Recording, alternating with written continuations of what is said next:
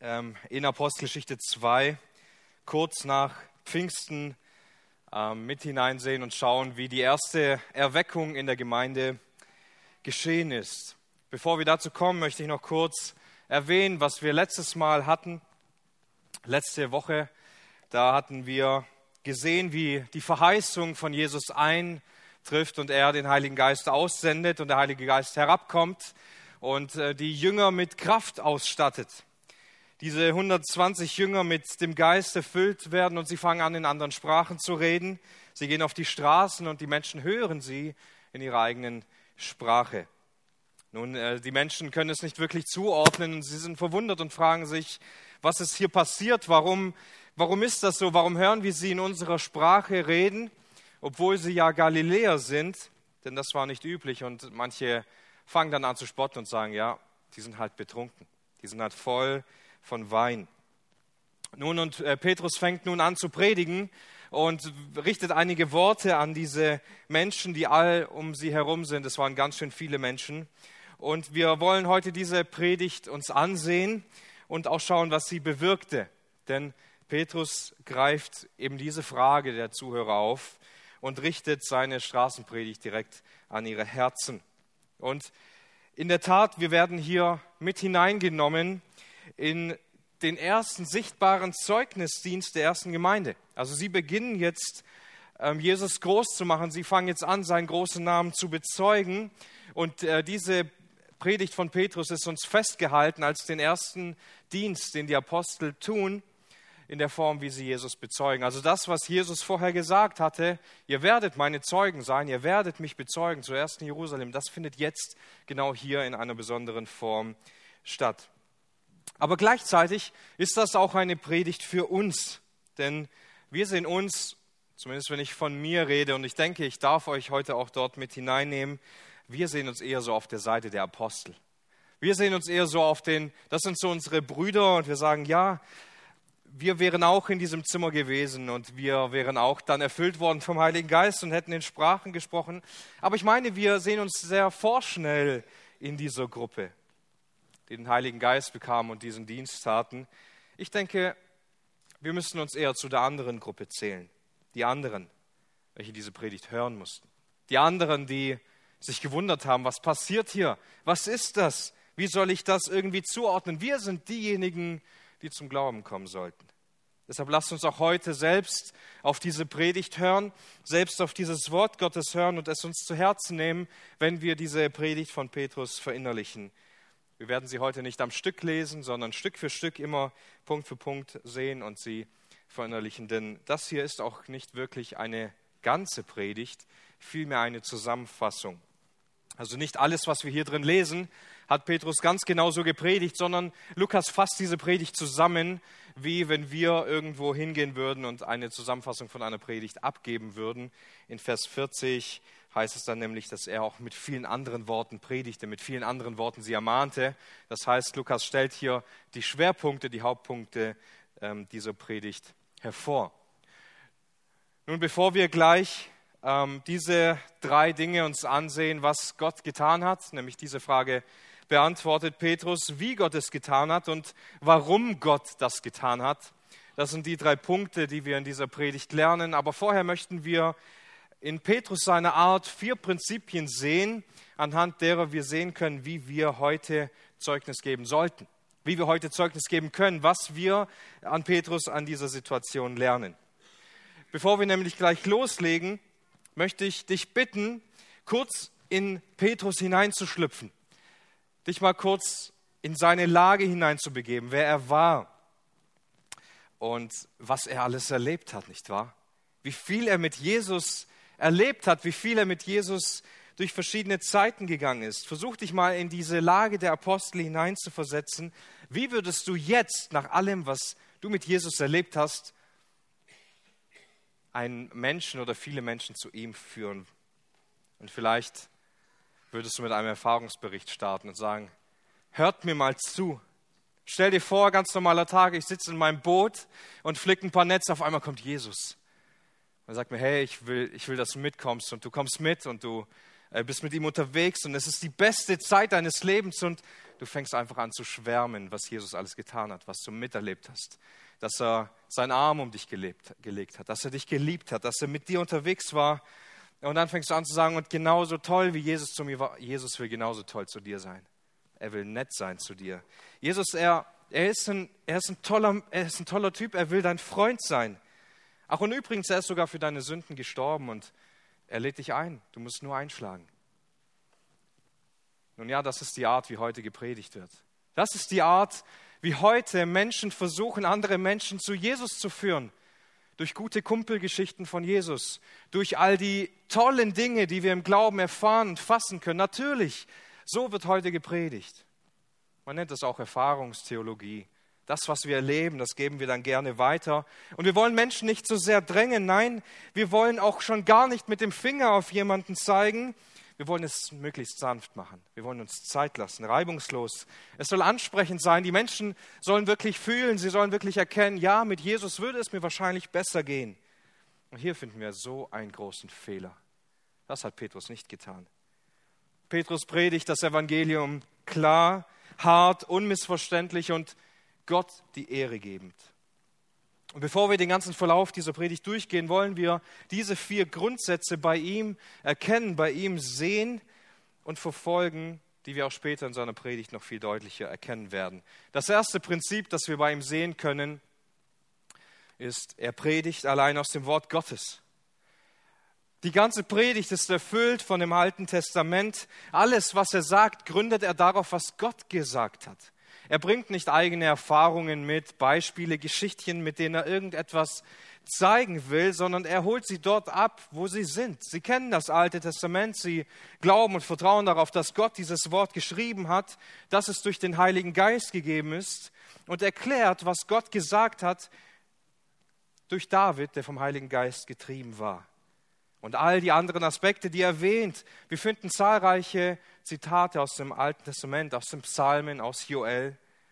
Und Petrus, er geht nicht her und verkündigt irgendwelche Meinungen oder Ansichten. Er versucht nicht irgendwelche moralischen Themen groß werden zu lassen, um dadurch einen moralischen Gott zu predigen, dem etwa wichtig wäre, wie Mann und Frau zusammen leben müssten, sondern er predigt das Wort Gottes. Er holt den Menschen dort ab, wo er ist und zeigt ihm, wer Jesus wirklich ist. Er nimmt die Zuhörer dort auf, wo sie sind, wo sie stehen und führt sie in das Wort Gottes hinein. Und jeder, der ein wahrhaftiger Zeuge Jesu Christi sein will, muss dieses Prinzip lernen, nicht aus Erfahrungen, nicht aus den Vorzügen des Glaubens, nicht durch Vorteile oder Meinungen jemanden dorthin ziehen zu wollen, sondern durch das Wort Gottes die Menschen dort abzuholen, wo sie sind und sie dann in Gottes Wort hineinbringen. Das kann natürlich sanft sein, aber es muss klar und direkt sein. Denn nur eine Sache, das werden wir heute lernen, wenn es etwas ist, dann wird es das sein, was wir heute so sehr sehen werden. Wenn es etwas gibt, das einen Menschen verändern kann, wenn es etwas gibt, das einem Menschen die Augen öffnen kann, damit er sehen kann, wie verloren, es, wie verloren er ist, dann ist es das Wort Gottes, nichts anderes. Das ist das erste Prinzip, das wir bei Petrus heute feststellen werden. Er predigt aus dem Wort Gottes heraus. Das zweite Prinzip, das wir sehen werden, ist, er predigt hin zu Christus. Das wird auch heute sehr deutlich, denn nachdem Petrus dann Pfingsten erklärt hat, also er erklärt ihnen, was passiert ist, führt er sie ganz klar zu dem Werk, aber auch zu der Person Jesu Christi. Anders geht es nicht, anders kann es nicht sein. Kein Mensch kann gerettet werden, Rettung erfahren, wenn nicht durch Jesus Christus.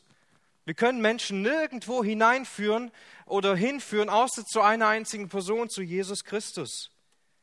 Nur er als Person kann sie retten. Nur das, was er getan hat, nur sein Werk kann sie retten. Es geht nicht darum, Menschen in die Gemeinde zu bringen. Es geht nicht darum, Menschen gute Literatur zu geben. Es geht darum, Menschen zu Jesus zu führen. Wenn Menschen in dieses Gemeindehaus kommen, haben wir das Ziel nicht erreicht. Wenn Menschen eine Bibel in die Hand nehmen und anfangen zu lesen, haben wir das Ziel nicht erreicht. Sondern wenn sie Ruhe für ihre Seelen in Jesus Christus finden, dann ist das Ziel erreicht. Wenn sie wahre Errettung in der Person Jesu Christi finden, wenn das Werk, das am Kreuz von Golgatha geschah, sie rettet, dann haben sie es geschafft. Petrus, seine Predigt war völlig zentriert auf den Herrn und Erlöser Jesus Christus. Genauso muss unser Dienst sein. Es geht nicht darum, zu zeigen, wie toll die Gemeinde ist. Es geht nicht darum zu zeigen, wie toll der Glaube, den wir irgendwie ausleben wäre, sondern es geht darum zu zeigen, wer Jesus Christus ist und warum sie Jesus Christus brauchen. Das dritte Prinzip, das wir bei ihm beobachten werden, ist der Predigt ohne Furcht. Also Petrus erkitzelt seinen Zuhörer nicht mit Dingen, die sie etwa hören wollen oder die ihnen gut tun, sondern er konfrontiert sie sehr hart mit dem Evangelium was oft auch sehr hart in unserem Leben ist, nicht wahr? Es ist einfach zu Freunden zu predigen. Es ist einfach in eine Gemeinde hineinzupredigen, wo die meisten Menschen gläubig sind, aber es erfordert einen großen Mut, sich vor eine Menge von Menschen zu stellen, die anders stehen, die dir feindlich gesinnt sind, die das, was du sagst, höchst kritisch beleuchten. Hier in der Gemeinde zu predigen ist das eine, aber in eine Masse hinein zu predigen, die ungläubig ist, die dich gar nicht hören will. Das ist die Herausforderung. Es entsteht immer wieder die Gefahr, dass in unserem Leben das Evangelium abgemildert wird, schwächer präsentiert wird, als es wird oder als es ist. Und wir versuchen manche Dinge nicht so stark zu beleuchten wie andere. Wir sagen, hey, du musst nur glauben, alles andere ist egal. Und wir mildern ab, was Jesus über Nachfolge gesagt hat. Es geht darum, dass wir Gottes Wort predigen, und zwar in Gottes Furcht. Denn wir stehen vor ihm und predigen sein Wort, nicht unser Wort, sein Wort. Und dazu müssen wir Menschenfurcht ablegen. Petrus geht uns hier an diesem Punkt sehr stark voran. Er setzt sein eigenes Leben aufs Spiel. Und genau darum geht es bei der Verkündigung. Es geht nur darum, das zu tun, was Gott sagt. Das weiterzugeben, was Gott sagt. Das betrifft uns alle. Wir leben jetzt in einer großen Segenszeit, wo uns nicht viel passiert für unseren Glauben. Aber wenn wir die Propheten lesen, wenn wir auch die Apostelgeschichte lesen und noch weitergehend studieren werden, werden wir merken, nicht für alle Menschen war es so einfach wie jetzt gerade in unserer Zeit. Viele mussten deswegen leiden und sterben. Viele Märtyrer, viele, die verfolgt wurden. Petrus predigt hier ohne Furcht. Und das ist etwas, das wir vor allem in ruhigen Zeiten lernen sollten damit wir in unruhigen Zeiten dies fortführen können. Und ein viertes Prinzip, das wir sehen, er predigt durch den Verstand ins Herz. Petrus, er spielt nicht irgendwie mit den Gefühlen der Menschen, sondern er argumentiert. Er arbeitet mit dem Wort Gottes und zeigt ihnen die Wahrheiten Gottes. Sie müssen ihm gedanklich folgen. Sie müssen verstehen, was er sagt. Sie müssen das mitdenken, das durchdenken, weil Gottes Wort sie treffen wird in ihrem Herzen, aber nicht gleich, sondern während sie anfangen, mit ihrem Verstand nachzudenken, weil Gottes Wort wahr ist, weil Gottes Wort uns auf dieser Ebene zu sich führt. Heute wird versucht, mit vielen Emotionen und Erfahrungen und politische wie auch gesellschaftliche Themen zu argumentieren und Menschen dorthin zu führen, damit sie von Jesus etwa begeistert sein könnten. Und man versucht es ihnen ein Stück weit schmackhaft zu machen. Aber Petrus erwählt ja einen anderen Weg. Er lässt den Verstand nicht draußen auf dem Parkplatz parken, sondern er nutzt ihn. Er gebraucht diesen Verstand, seinen Verstand, aber auch den Verstand der Zuhörer, damit sie anfangen, die Wahrheiten Gottes zu begreifen und Gott beginnt dann in ihrem Herzen zu wirken. Petrus, er fordert die Menschen dazu auf, über Gottes Wort nachzudenken. Und während sie das tun und er ihnen das aufmalt, was Jesus durchlebt hat, was Jesus getan hat, durchbricht Gott diese Trennung zwischen dem Herzen und dem Verstand und sie erkennen all das. Und wisst ihr, ich weiß ganz genau, was hier passiert ist bei diesen Menschen, denn genau so ging es mir. Ich hatte ständig als Kind schon Erkenntnis, was Jesus für mich getan hat. Ich wusste das. Es war Wissen für mich. Man musste mir nicht sagen, was Jesus getan hat. Ich kannte all diese Dinge auswendig. Aber es gab diesen einen Moment, diese eine Predigt in meinem Leben. Da wurde dieses Wissen von meinem Verstand in mein Herz eingepflanzt. Und alles war klar. Alles war klar. Mir musste niemand sagen, dass ich schuld bin. Ich habe mich elend und arm und schwach gefühlt. Für mich war klar, es gibt keine andere Möglichkeit, als mich Jesus zu unterwerfen. Also diese vier Prinzipien können wir heute bei Petrus feststellen und werden sie sehen. achtet einmal darauf, wenn wir die einzelnen Passagen dann lesen werden und lasst uns auch davon lernen.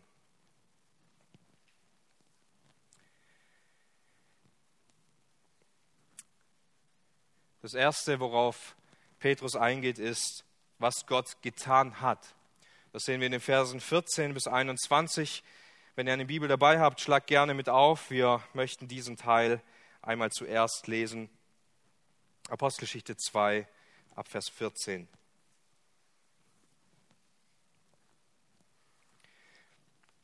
Petrus aber stand auf mit den Elfen, erhob seine Stimme und redete zu ihnen, Männer von Judäa und ihr alle, die ihr in Jerusalem wohnt, dies sei euch kund.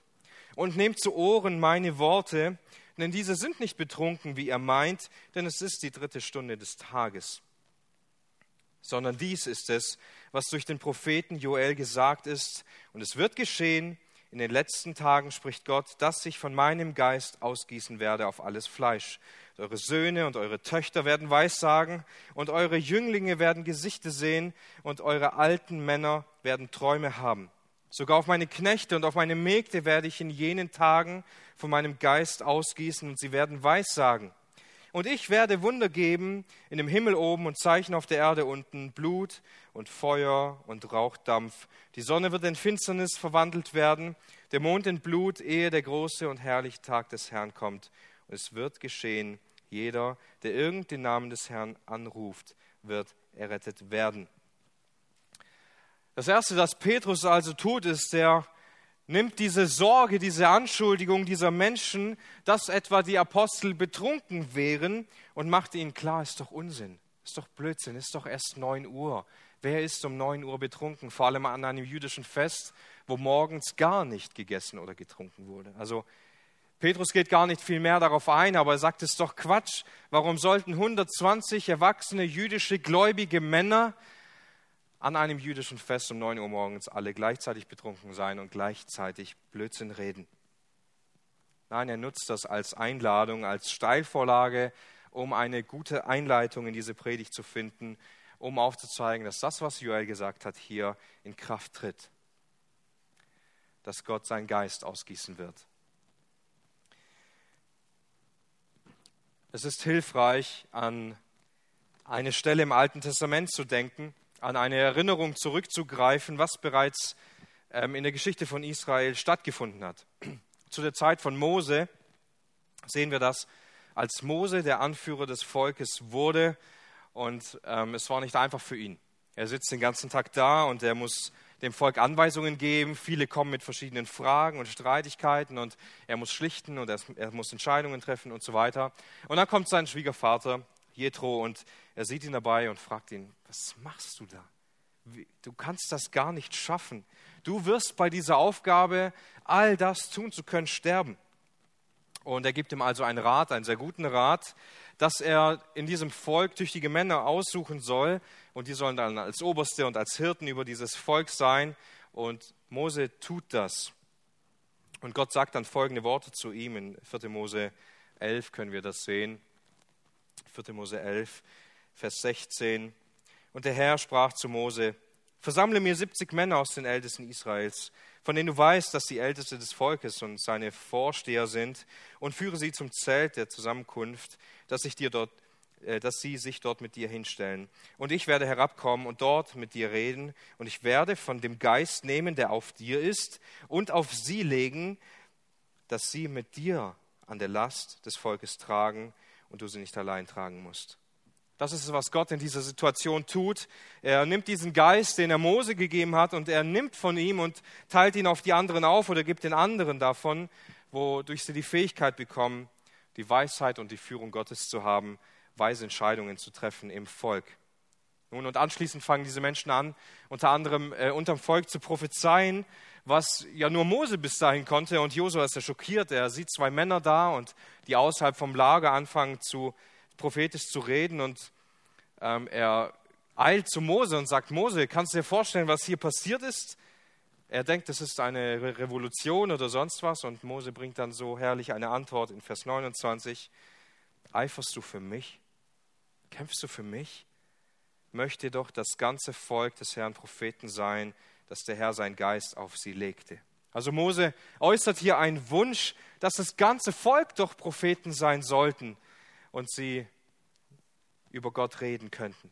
Dass das ganze Volk vom Geist Gottes voll sein sollte. Also das ist der Wunsch, den, der Traum von Mose, den er hier äußert, dass Menschen direkte Verbindung zum Heiligen Geist haben. Direkte Verbindung zu Gott und nicht auf einen menschlichen Mittler wie Mose selbst angewiesen sind.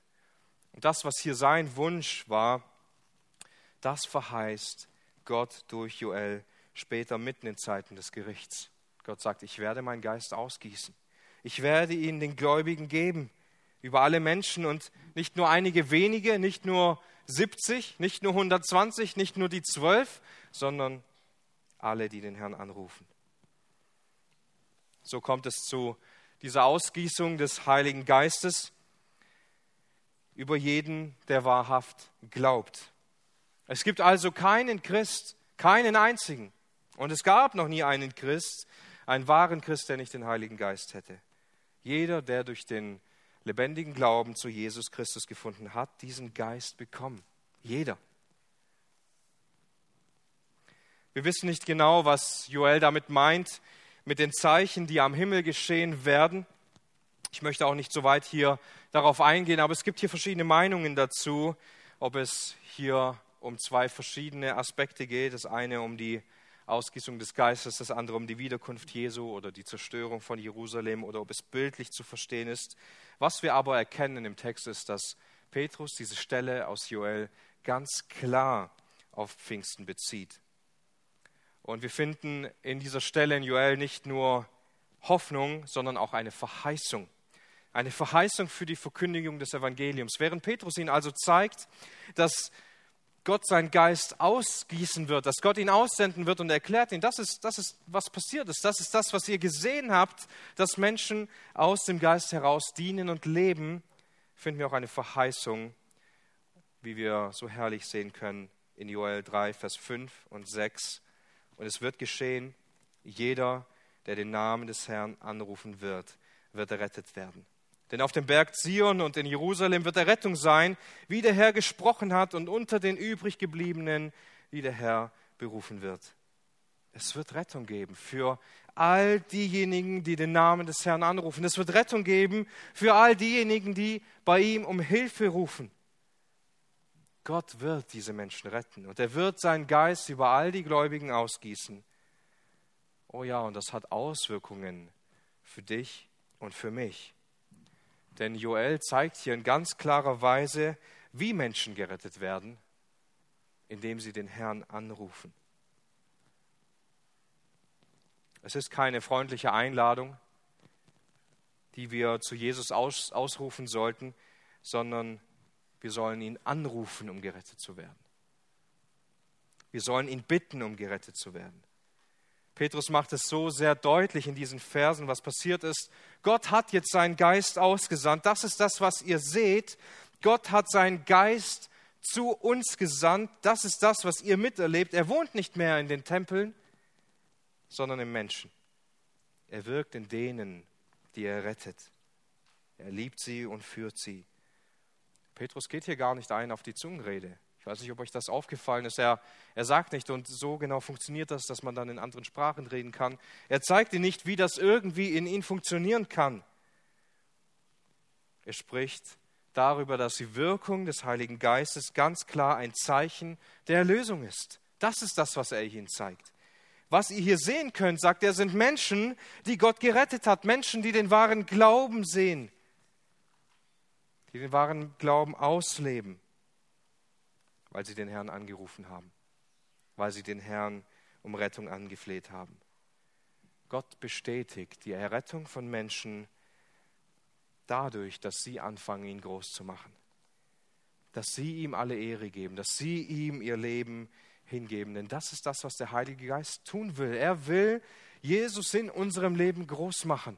Und so bestätigt er für alle Menschen um uns herum, dass wir gerettet sind, weil diese Wirkung des Geistes nicht verborgen bleiben kann. Das ist das Erste, das Petrus ihnen zeigen will. Als nächstes geht er darauf ein, wie hat er es getan? Wie funktioniert das? er bringt hier unterschiedliche Belege dafür, dass Jesus wirklich lebt. Das ist nämlich der Punkt, der so umstritten war, auch schon in dieser Zeit. Es konnte nicht geleugnet werden, dass Jesus gestorben war. Das haben alle Menschen mitbekommen. Aber wie kann es sein, dass er lebt? Und Petrus bringt in dieser Predigt nun anschließend vier Beleg, Belege dafür. Der erste Beleg ist, dass Jesus Gott ist. Das finden wir in Vers 22 bis 24. Hier sagt Petrus dann anschließend, Männer von Israel, hört diese Worte. Jesus, den Nazarener, ein Mann von Gott vor euch bestätigt durch mächtige Taten und Wunder und Zeichen, die Gott durch ihn in eurer Mitte tat, wie ihr selbst wisst. Diesen, hingegeben nach bestimmtem Ratschluss und nach Vorkenntnis Gottes, habt ihr durch die Hand von Gesetzlosen an das Kreuz geschlagen und umgebracht. Den hat Gott auferweckt nachdem er die Wehen des Todes aufgelöst hatte, wie es denn nicht möglich war, dass er von ihm festgehalten wurde. Das ist das erste Argument von Petrus. Er erzählt ihn jetzt von Jesus, nachdem er ihn erklärt, was passiert mit ihm passiert ist. Und er hebt einmal hervor, wer Jesus war, wie die Menschen ihn kannten, wie sie ihn erlebt haben. Nun, dort musste man den Menschen nicht wirklich sagen, wer Jesus war. Sie hatten den Vorteil, dass es keine große zeitliche Spanne war, denn wir haben hier ein paar tausend Jahre, dort waren es 50 Tage, nachdem Jesus gestorben war. Er war eine unglaublich berühmte Persönlichkeit bei den Juden. Er war bekannt. Sie wussten, was Jesus getan hatte. Sie sahen vielleicht sogar seine Wunder, seine Zeichen.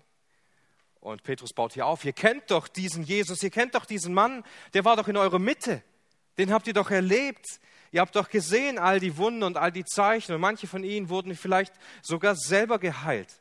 Manche von ihnen brachten vielleicht ihre Angehörigen zu Jesus oder sie wurden mitgespeist bei der Speisung der Tausenden. Manche kannten Menschen, die welche kannten und so weiter. Einige hörten vielleicht nur Geschichten und sahen Jesus nie und erlebten ihn nie aber es ist hier so klar, was passiert. Petrus macht ihnen klar, dass diese Dinge durch Gott gemacht sind. Dass Gott das durch ihn getan hat. Und damit bestätigt er diesen Anspruch, Jesus selbst Gott zu sein. Aber er will nicht nur über die Gottheit reden, während Jesus auf der Erde war. Er holt sich hier ab und sagt ihnen, ihr habt es doch miterlebt, sondern er will diese Gottheit beweisen am Evangelium selbst. Denn Gott hat diesen Jesus hingegeben. Denn Gott hat seinen Sohn geopfert. Und das hat er getan nach seinem eigenen Ratschluss, nach seinem eigenen Plan, nach seiner Vorkenntnis. Gott war es, der diesen Willen, diesen Plan hatte, seinen eigenen Sohn für die Menschen sterben zu lassen. Das war Gottes Plan. Auf der anderen Seite wirft Petrus diesen Zuhörern jetzt vor, aber ihr, ihr habt ihn getötet. Das wart ihr, die ihn getötet haben. In Gottes Augen widerspricht sich das nicht, dass Gott das plant, dass Gott das sich dafür entscheidet, aber die Menschen die Verantwortung dafür tragen. Menschen haben sich dafür entschieden, nicht an ihn zu glauben. Menschen wollten diesen Jesus dort tot an diesem Holz hängen sehen. Und dennoch erfüllt und entfaltet sich hier der Plan Gottes. Das heißt nicht, dass die Menschen später stolz darauf sein könnten, sagen können, Gott hat mich gebraucht, damit Jesus überhaupt sterben konnte. Wisst ihr, Judas geht nicht zu Gott und sagt, eigentlich könnt ihr mir dankbar sein, ohne mich wäre Jesus nicht verraten geworden, also wäre auch nicht am Kreuz gestorben. Nein, Judas war keine Hilfe, sondern er verriet Jesus wegen dem Geld. Die Menschen waren nicht neutrale Werkzeuge, um den Plan Gottes zu verwirklichen, sondern sie waren von Grund auf böse und sie wollten von Jesus nur böse Dinge. Sie waren für diesen Tod von Jesus verantwortlich. Und das taten nicht nur die Menschen damals. Nicht nur die Menschen, die hier angesprochen worden sind von Petrus, waren schuld daran, denn manche hörten vielleicht nur, dass Jesus gestorben war und waren weit weg. Aber Petrus sagt ihnen dennoch, ihr habt ihn getötet, ihr wart das mit eurer Sünde, mit eurer Ablehnung. Ihr habt Gott getötet. Und das schließt dich und mich ein. Wir haben ihn nicht wortwörtlich getötet, aber Mit unseren Sünden haben wir ihn ans Kreuz genagelt. Diese Verantwortung trägt der Mensch, den eigenen Messias getötet zu haben. Das ist unsere Sünde, die ihn ans Kreuz brachte. Aber damit ist der Plan Gottes, wie Petrus es hier sagt, dass er diesen Jesus hingegeben hat, seinen eigenen Sohn, nicht abgeschlossen, sondern er hat ihn auferweckt. Er hat ihn von den Toten zurückgebracht. Der Tod konnte Jesus nicht halten und vor Jesus gab es das niemals. Es gab es niemals, dass ein Mensch zu Unrecht starb, ein Mensch sündlos starb. Jesus lebte sein ganzes Leben auf dieser Welt, ohne zu sündigen. Kein einziges Mal. Das gab es niemals. Der Tod, er konnte ihn nicht halten, weil er kein Sünder war, weil er Gott ist. Er nahm unsere Sünde auf sich und trug sie am Kreuz, aber er selbst sündigte nicht. Der Tod konnte ihn nicht festhalten. Ich weiß nicht, ob euch dieser Satzbau aufgefallen ist. Es war unmöglich, dass er festgehalten würde. Das können wir so verstehen, dass es unmöglich ist, dass der Tod Jesu festhalten könnte.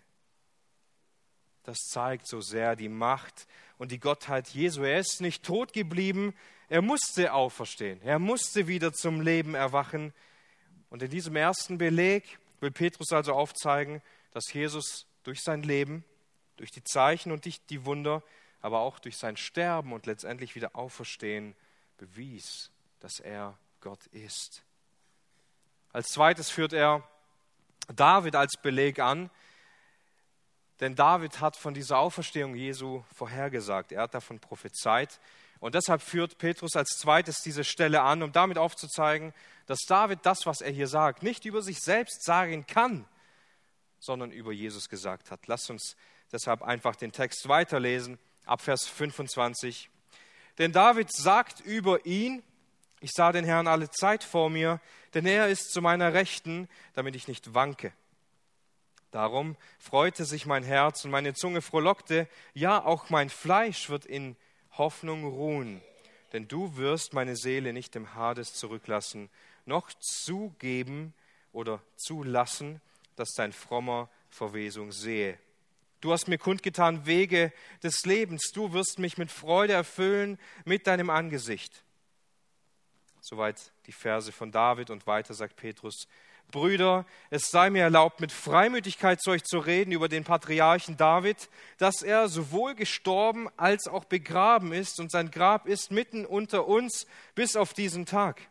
Da er nun ein Prophet war und wusste, dass Gott mit ihm einen Eid geschworen hatte, von der Frucht seiner Lenden auf seinen Thron zu setzen, hat er voraussehend von der Auferstehung des Christus geredet dass er nicht im Hades zurückgelassen worden ist, nach, nach, ist nach seinem Fleischverwesung gesehen hat. Also Petrus zitiert hier aus Psalm 16 diese Worte und für die Juden ist das nichts Neues gewesen, dass die Psalmen durchaus prophetische Worte waren auf den Messias hin. Dafür gibt es viele ähm, Psalmen, die daraufhin ähm, auch auswendig und auf, aufgesagt werden. Die Frage entsteht also an diesem Psalm, von wem sagt David diese Dinge? Petrus nimmt also nun diese Verse und zeigt diesen Männern, das, was David hier gesagt hat, das kann er unmöglich über sich selbst gesagt haben, denn eines wissen wir ganz sicher, er ist gestorben. Er ist gestorben und er ist sowas von verwest. Petrus will ihn klar machen, er ist gestorben und sein Grab ist hier und es wurde nicht wieder aufgemacht. Und wenn wir es aufmachen würden, dann wären wir ganz sicher, dass da wenig von ihm übrig ist. Er ist zu 100 Prozent verwest. David ist gestorben und hat eindeutig die Verwesung gesehen, also muss er selbst von Jesus sprechen. Es gibt nur einen Menschen, der gestorben ist und die Verwesung nicht sehen konnte. Aber das sagt David tausend Jahre vorher. Als noch lange niemand was von diesem Jesus gehört hatte, hat Gott das schon lange festgemacht in seinem Wort im Alten Testament. Und hier können wir so sehr sehen, wie das sich bei Petrus festigt. Die Grundlage dafür, dass Jesus von den Toten auferstanden ist, ist so sehr in seinem Wissen verankert. Das ist das Element, worauf er alles aufbaut, denn niemand von diesen Menschen leugnete, dass Jesus gestorben war. Sie wussten es. Sie wussten, was am Kreuz passiert war. Sie leugneten, dass er auferstanden ist. Denn das Gerücht war sehr weit verbreitet, dass Jesus das vorher etwa gesagt habe und deshalb haben die Jünger den Leichnam geklaut und ähm, bezeugen das jetzt. Das waren Gerüchte, die sie hörten. Aber das ist die Grundlage, auf die der ganze Glaube an Jesus wurzelt. Paulus sagt es in 1. Korinther 15. Er sagt, wenn Jesus nicht von den Toten auch verstanden ist, dann sind wir die elendsten Menschen, die es gibt. Und einige Verse zuvor, da sagt er in 1. Korinther 15, Vers 3 und 4, dass Christus für unsere Sünden gestorben ist nach den Schriften und dass er begraben wurde und dass er auferweckt worden ist am dritten Tag nach den Schriften. Also hier finden wir eine kurze Zusammenfassung von dem Evangelium, wie Paulus es zeigt. Und was so herrliches darin zu sehen ist, er begründet es mit dem Alten Testament. Also er sagt, wie Jesus ja gestorben ist nach den Schriften, also wie die Schriften es vorausgesagt haben über ihn und dass er auferweckt worden ist am dritten Tag nach den Schriften. Also nicht nur das Leiden und Sterben von Jesus selbst ist im Alten Testament festgehalten, sondern, das war auch Paulus seine Überzeugung, seine Auferweckung, sein Leben bleiben, seine Auferstehung kommt ebenso aus dem Alten Testament nach den Schriften. Mit diesem Beleg aus Psalm 16 will Petrus uns also zeigen, dass Gott bereits im Alten Testament durch David aufgezeigt hat, dass Jesus diese Verwesung nicht sehen würde, sondern von den Toten auferstehen würde.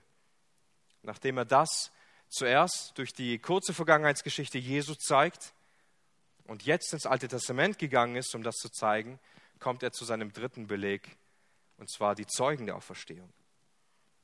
In Vers 32 heißt es dann, diesen Jesus hat Gott auferweckt, von wo, wovon wir alle Zeugen sind.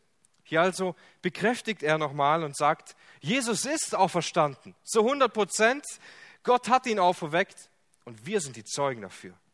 Wir haben das miterlebt, wir haben ihn gesehen, wir sind alle Zeugen, ihr könnt uns fragen. Paulus sagt in 1. Korinther 15, Vers 6, dass es etwa 500 Auferstehungszeugen gab. Also mindestens 500 Menschen, die bestätigen können, dass Jesus von den Toten auferstanden ist.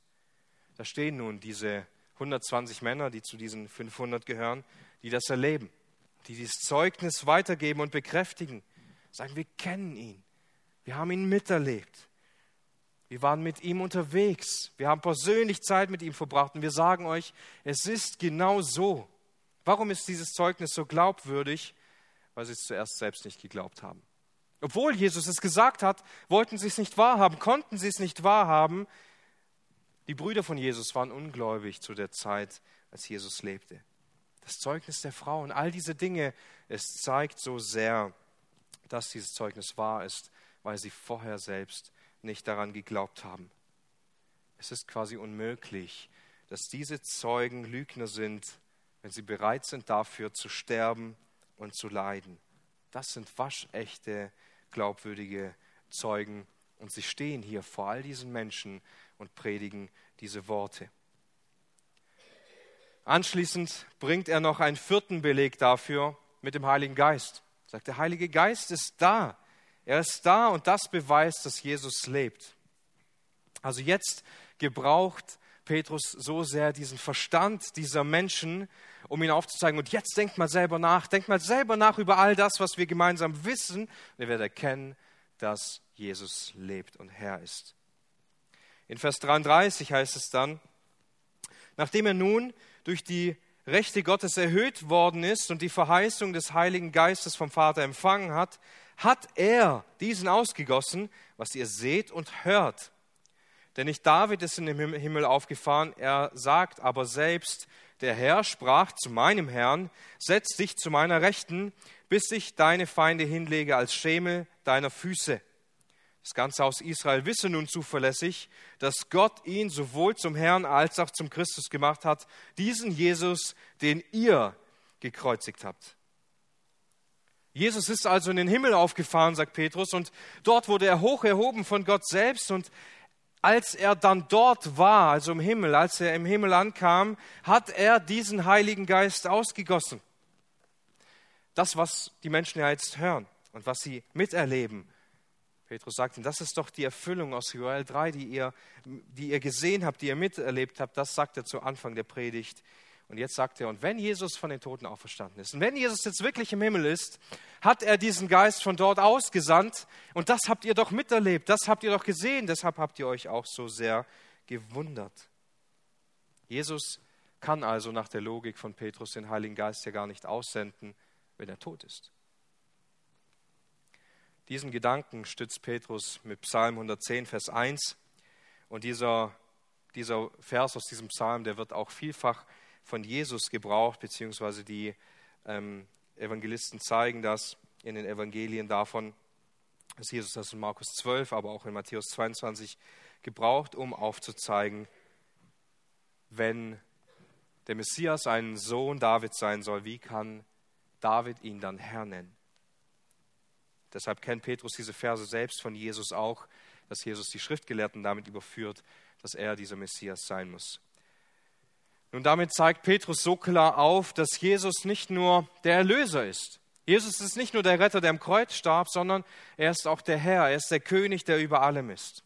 Und Gott sagt zu Jesus, das hält er fest in diesem Psalm, setz dich zu meiner Rechten, setz dich an diesen Platz, bis ich dir die Feinde als Schemel für deine Füße hinlege. Gott hat diesen Jesus zum Herrn, zum Christus gemacht. Also dieser Jesus, den die Menschen gekreuzigt haben, er ist nicht nur der leidende Knecht, sondern er ist auch der Herrscher der Welt. Er ist über allem. Er steht über allem. Es gibt nichts, das ihm widerstehen könnte, das größer sein könnte als er. Jesus ist der Herr. Es gibt nichts, das wir tun können, damit Jesus der Herr ist. Er ist es. Manchmal passen wir das Evangelium oder den Aufruf zur Rettung sehr auf Menschen an, aber Petrus tut das hier nicht so, sondern er endet diese Predigt gar nicht mit einem liebevollen Angebot, sondern mit einer Überführung.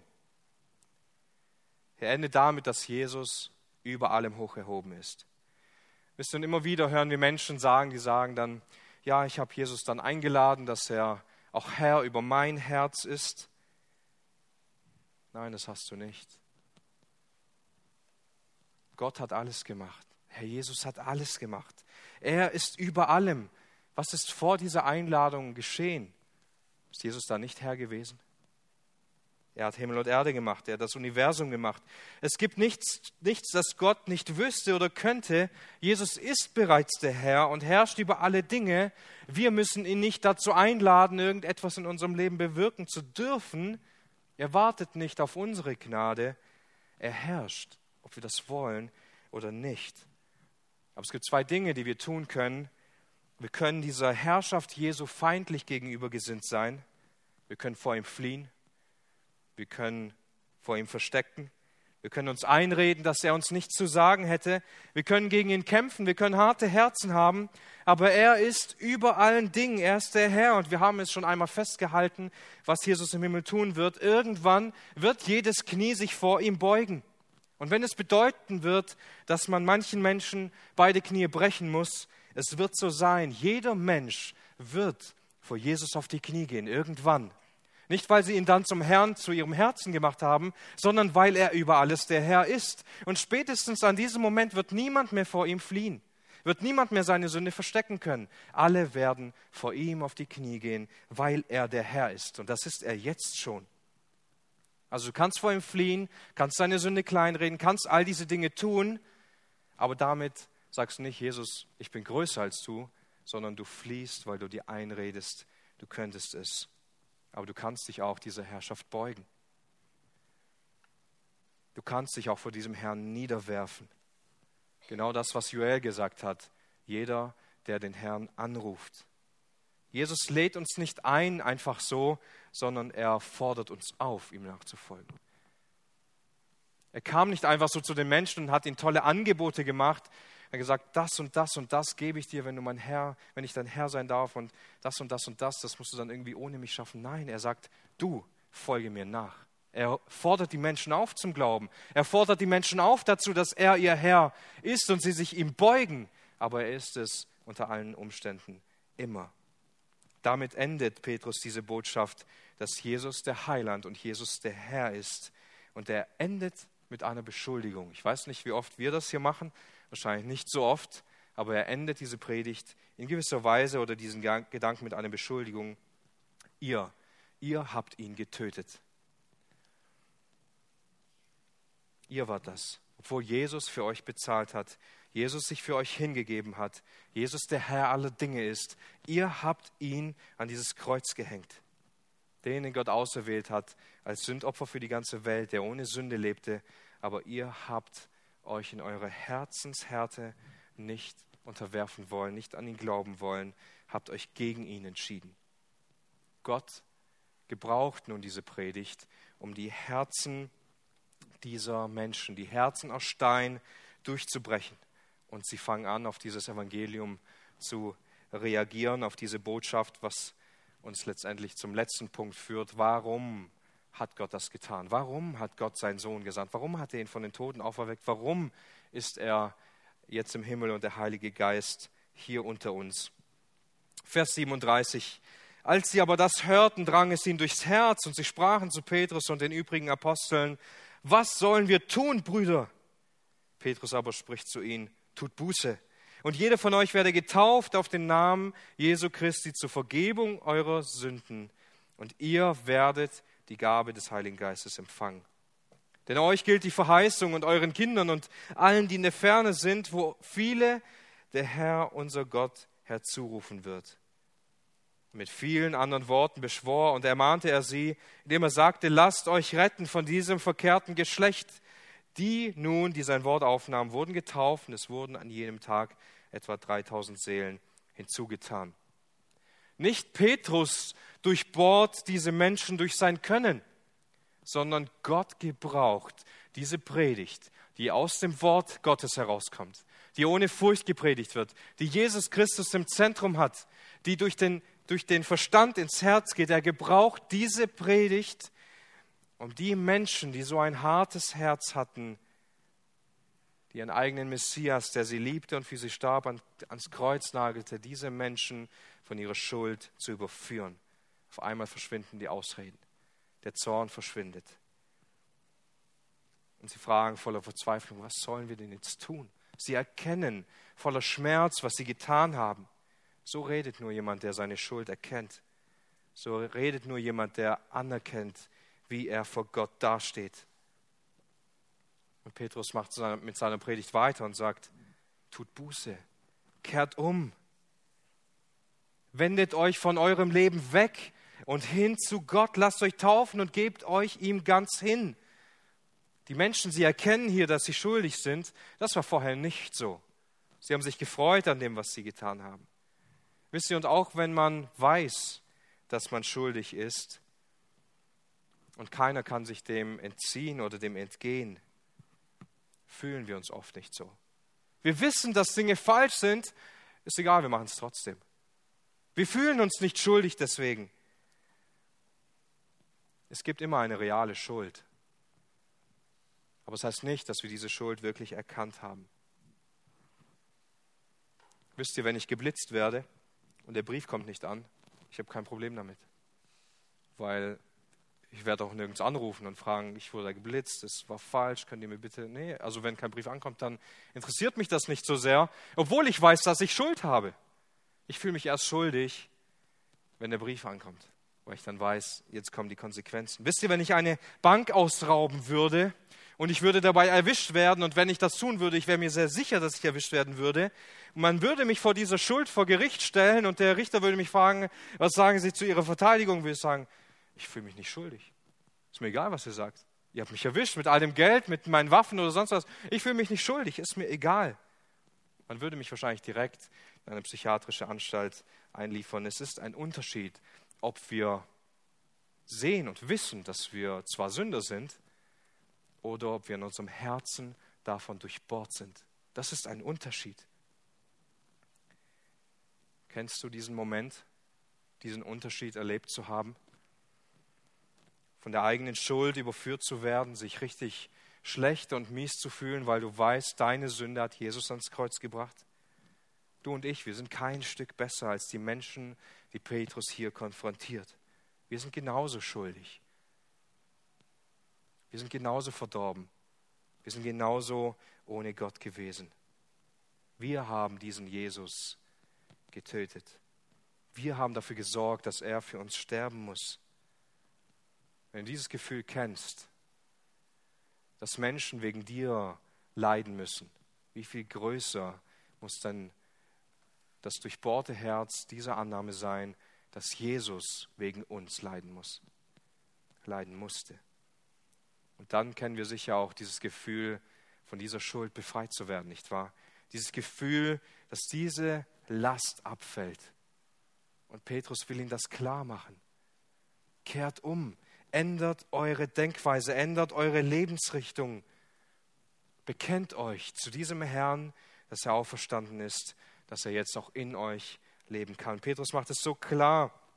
Gott wird diese Menschen retten. Er wird sie zu sich rufen. In Vers 40 heißt es dann, dass Petrus ihn weiter ähm, sie ermahnt und sie beschwört und ähm, ihnen versucht zu helfen, sich von diesem verkehrten, verdrehten Geschlecht, in dem sie sich befinden, umkehren zu lassen. Und einige nehmen dieses Wort Gottes auf, sie glauben dieser Botschaft und Gott fügt eine Menge von 3000 Menschen hinzu. Gott fügt diese Menschen der Gemeinde hinzu. Wie konnte das passieren? Hat Petrus so gut gepredigt, dass sich auf einmal so viele Menschen bekehren? Waren das irgendwie besondere Menschen? Hatten die besondere Fähigkeiten oder einen besonderen Glauben? Petrus sagt, im Herzen waren es Mörder, Spötter, so wie wir. Es liegt nicht an Petrus, es liegt nicht an den Menschen, es liegt an dem verändernden Wort Gottes. Es liegt daran, dass Gott diese Predigt gebraucht hat, um in den Menschen zu wirken. Und das nenne ich mal eine Erweckung. Das nenne ich mal eine Erweckung, dass Gott an diesem Tag 3000 Menschen rettet, sie zur Gemeinde hinzufügt und die Gemeinde wächst. Und es entsteht wahrscheinlich dadurch eine nicht geringe, ein nicht geringer Gesprächsstoff im Volk. Wann hast du zum letzten Mal in deinem Leben erlebt, dass Gottes Wort dich so in deinem Herzen trifft? Wann hast du zum letzten Mal erlebt, dass Gott dir so sehr aufmalt, dir so sehr zeigt, wie viel Sünde du in deinem Leben hast? In welchen Bereichen deines Lebens bist du hart geworden, sodass Gott hier diese Dinge durchbrechen muss? Schaut, wir sehen bei der Predigt von Petrus nicht nur eine harte Botschaft, eine verurteilende Botschaft, sondern wir sehen diese, unendlich Größe, diese unendliche Größe Jesu und wir sehen auch die Lösung hierfür. Gott zeigt nicht nur, dass die Menschen so verloren und so verdorben sind, sondern er gibt ihnen auch die Rettung in Jesus. Er tut das. Er sendet seinen Geist, damit Menschen zu ihm finden. Es dreht sich um das Wort Gottes, denn dadurch spricht Gott. Und so will ich uns auch heute ermutigen, dass wir neu zulassen, neu darum beten, neu darum flehen, dass Gottes Wort unsere Herzen anspricht. Dass Gott dort, wo Dinge einschlafen, dort, wo Dinge zuwachsen, dort, wo Dinge aus Stein werden, neue Erweckung in unseren Herzen geschehen lässt. Amen. Gott segne uns, wenn wir auch darüber nachdenken.